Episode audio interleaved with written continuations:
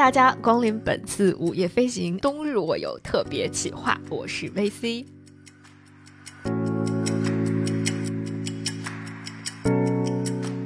首先呢，我想和大家来分享一下我们这个特别企划的最初来源啊。其实最初呢，是我在另外一档播客节目《念念敦煌》在为它做准备的时候，我正好马上要讲到的就是莫高窟第六十一窟当中最重要的那个巨幅壁画《五台山图》，然后我真的。结结实实的看了好几天那幅五台山图的高清打印版，在那个过程中，我真的发现了其中的很多细节，我觉得这些细节都太有趣了。虽然当中有几篇论文，我读的真的是头昏眼花，我觉得天呐，原来还有这么多东西我是完全从来没有听说过的，或者从来没有想过的。但这个过程真的太有趣了，无论是五台山图所展现的那种。嗯，整个的风貌还是它背后的一些故事，我都觉得它值得被讲述出来。而且很重要的一点就是，《五台山图》整个这幅长卷所展现出来的，其实就是两条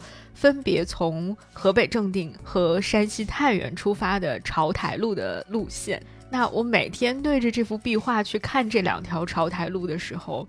看着一些。似曾相识，但是又不那么确定的地名，看着一些好像存在又好像不存在的一些大寺的名字，我真的会有一种为一场即将到来的徒步做攻略的感觉。当然了，因为目前的这个疫情形势以及寒冷的天气状况，暂时让我们到五台山去实地徒步呢，还是有一点困难的。那这个时候，对着这幅长图陷入了种种幻想的我，突然就想起了。古人曾经在家中创作或者是悬挂卧游图的做法，然后就萌生出了我们的这个冬日卧游特别企划。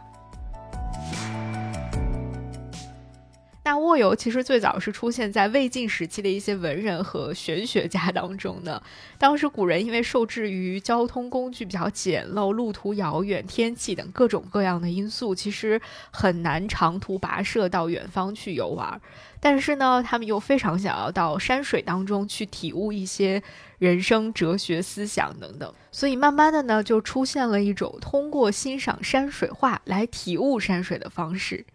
据说，明确的提出“卧游”这个词的是南北朝时期的一个名叫宗炳的人。那说来也非常巧了，宗炳其实可以算作是中国早期古代山水画的一个重要奠基人之一。他在美术理论上是一个颇有建树的人，而且他就是在自己最著名的那本《画山水序》当中提出了“承怀官道，卧之以游”的说法。而这本书其实也是中国最早的一本关于山水画理论的著述。后来，中国美术史上出现的青绿山水也好，水墨山水也好，其实都在某种程度上是建立在宗炳等一批人开创的这个中国山水画传统的基础之上的。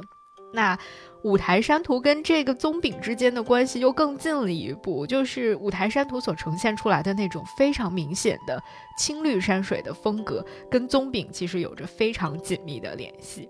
那同时，宗炳还在《画山水序》当中非常明确地写出了卧游的整个美好的过程。他说：“于是闲居理器，扶商鸣琴，批图幽对，坐鸠四荒。”不为天力之从，独应无人之也。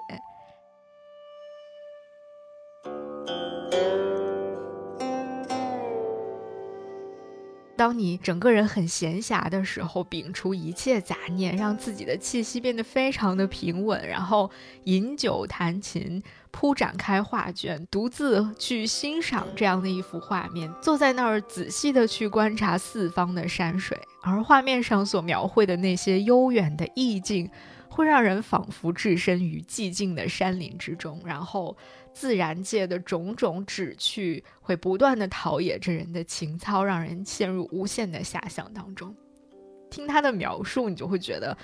啊，卧游真的也是一件很美妙的体验了。那基于以上的这个种种的联想和一些巧合呢，我就决定和大家一起来做一次声音版的。冬日卧游，准确的说，我们第一次尝试去做的是冬日卧游五台山图。而我们这次卧游特辑呢，将会分为三集来进行呈现，每一集的侧重点呢会有些不同。第一集名叫朝台，我们将会在五台山图壁画上的朝台路和现实当中到五台山去徒步的大朝台的路线放在一起，用声音的方式边听五台山图描绘的文殊菩萨画线故事，边在五台山完成一次大朝台的徒步。第二集名叫寻寺，我们将会和老朋友梁思成先生一起回顾他们当年发现五台山大佛光寺的故事。很多人都曾经夸张地说，梁思成和林徽因当年是按图索骥，因为五台山图才发现了大佛光寺。但是，真的可以只凭一幅壁画就找到大佛光寺吗？或者说，五台山图上标注的大佛光寺的位置，真的就是现实当中佛光寺所在的位置吗？答案当然是否定的。科学调查和学术研究并没有那么多的传奇在里面。那真实的情况到底是怎么样的？我们会一起在第二集当中。去寻找答案。第三集名叫道场，我们将会再次把目光放回到五台山，但是又不仅仅局限在五台山身上。作为传说当中的文殊菩萨道场的五台山，究竟是如何拥有了这样崇高的地位的？为什么是五台山而不是别的地方？被人们千百年来广泛接受的文殊信仰又是怎么形成的？宗教信仰和中央政权之间曾经有过怎样的互动？五台山又在其中扮演了怎样的角色？在千百年当中，五台山迎来送往了无数人，包括无论是帝王将相、圣贤高僧，还是像梁思成、林徽因这样的一些学者，亦或是今天在山上修行的出家人，或者像我们这样用两三天的时间去完成一次大朝台的徒步者，其实也都试图在这里去寻找属于自己的道。这里其实也是一座人间道场。